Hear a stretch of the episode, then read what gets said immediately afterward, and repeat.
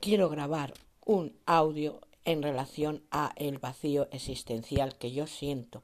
Espero que esto no se detenga y que pueda grabarlo, a ver si se está grabando. Venga, por favor.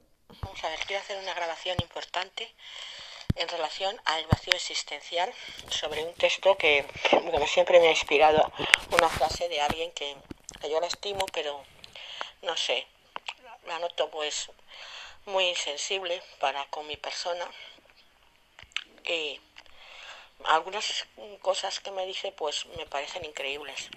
Entonces una de esas cosas que me ha dicho ha sido pues mm, mañana serás libre y otra no hay mal que cien años dure. Son dos topicazos pero, pero guardan relación con la muerte de, de, una persona a la que yo estimo mucho, que es mi marido, a pesar de, de todo lo vivido con él y y es como si estuviera deseando, aunque no creo, eh, pues uh, es como si estuviera deseando algo que, que ya ocurriera. Yo en el fondo pues, pues no deseo nada, simplemente lo único que quiero es no sufrir más. Y a ver, ahora lo único que quiero es grabar, grabar ese texto. Y porque yo considero que, es que me ha quedado bien. Es sobre el vacío existencial. Y guarda relación con una escultura que existe y que la creó un, un señor llamado el artista Jean-Louis Gorby. Eh, creó una escultura. Jean-Louis Gorby es un artista francés y creó una escultura que representa el vacío de un padre que ha perdido a su hijo, pero para mí también representa el propio vacío y tristeza existencial que siento yo. El poema que en relación a la escultura yo he creado es ¿qué hay dentro de mí? ¿Qué hay dentro de mí hoy y ahora? Nada. Pues tú, en función de tu dinero altanero, de tu título y posición social, decidiste que el de abajo tenía un dolor sin derecho a ser considerado, tan solo valorado y etiquetado como tóxico y superfluo para ti. ¿Qué hay dentro de mí? Dentro de mí aún hay sangre, sangre quemante, que ve y te ve, siente y te siente mucho, pero mucho, mucho más que antes. ¿Qué hay dentro de mí? Hay un dolor dormido y dolido por el vacío que tus decisiones cobardes profundizaron pico pala, pico, pico pala con tus palabras dentro de mí. ¿Qué hay dentro de mí? Dentro de mí están los clavos de mi puerta, esos que sin yo saberlo no sentían, pues de hierro eran, y quiero hoy que en este día dejes de llenarme de tu vacío, de tu vacío, para robarme mi dolor. Pues hoy te he de decir, amor, que yo tengo derecho al vacío de mi vacío y, de, y a mi dolor.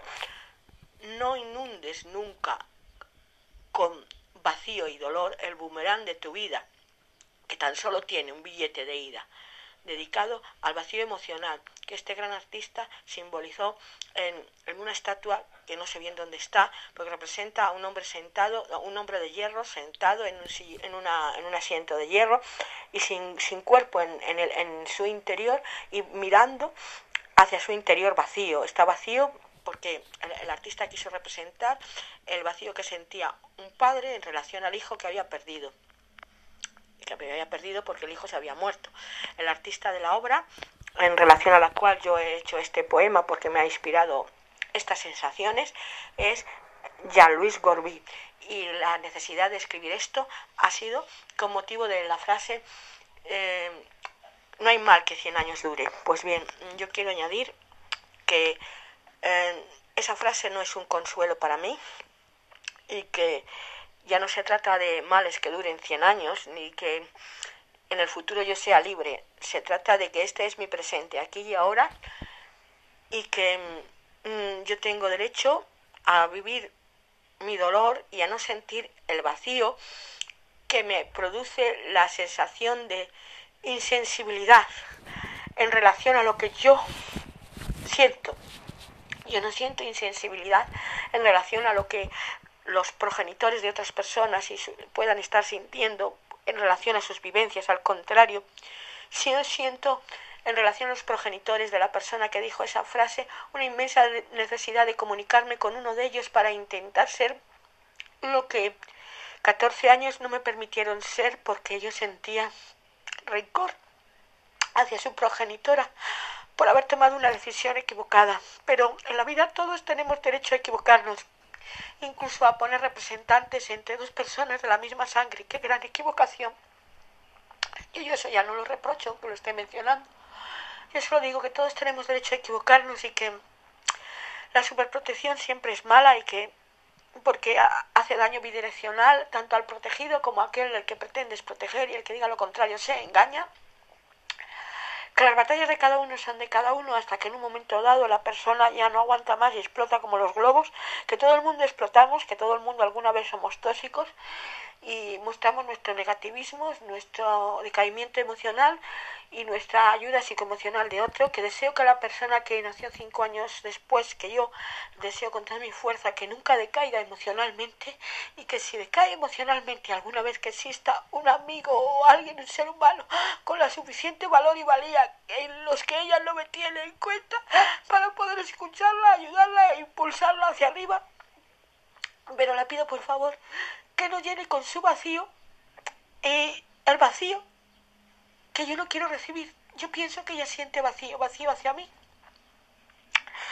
Porque me considerará, qué sé yo, culpable de todo lo que mató a Manolete. Eso es lo habitual en mi relación con gente a la que yo estimo. Pero, pero yo no me siento culpable de nada. Eh, yo tuve unas vivencias, como siempre he tenido unas vivencias muy destructivas y desagradables con presiones que a lo largo de mi vida no me he merecido, pero, ah, no soy culpable de nada. No quiero el vacío emocional de nadie hacia mí y sé, no es un consuelo la frase, no hay más que 100 años dure, es un desconsuelo.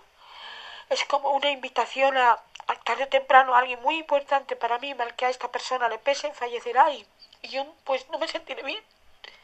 Me sentiré muy mal y,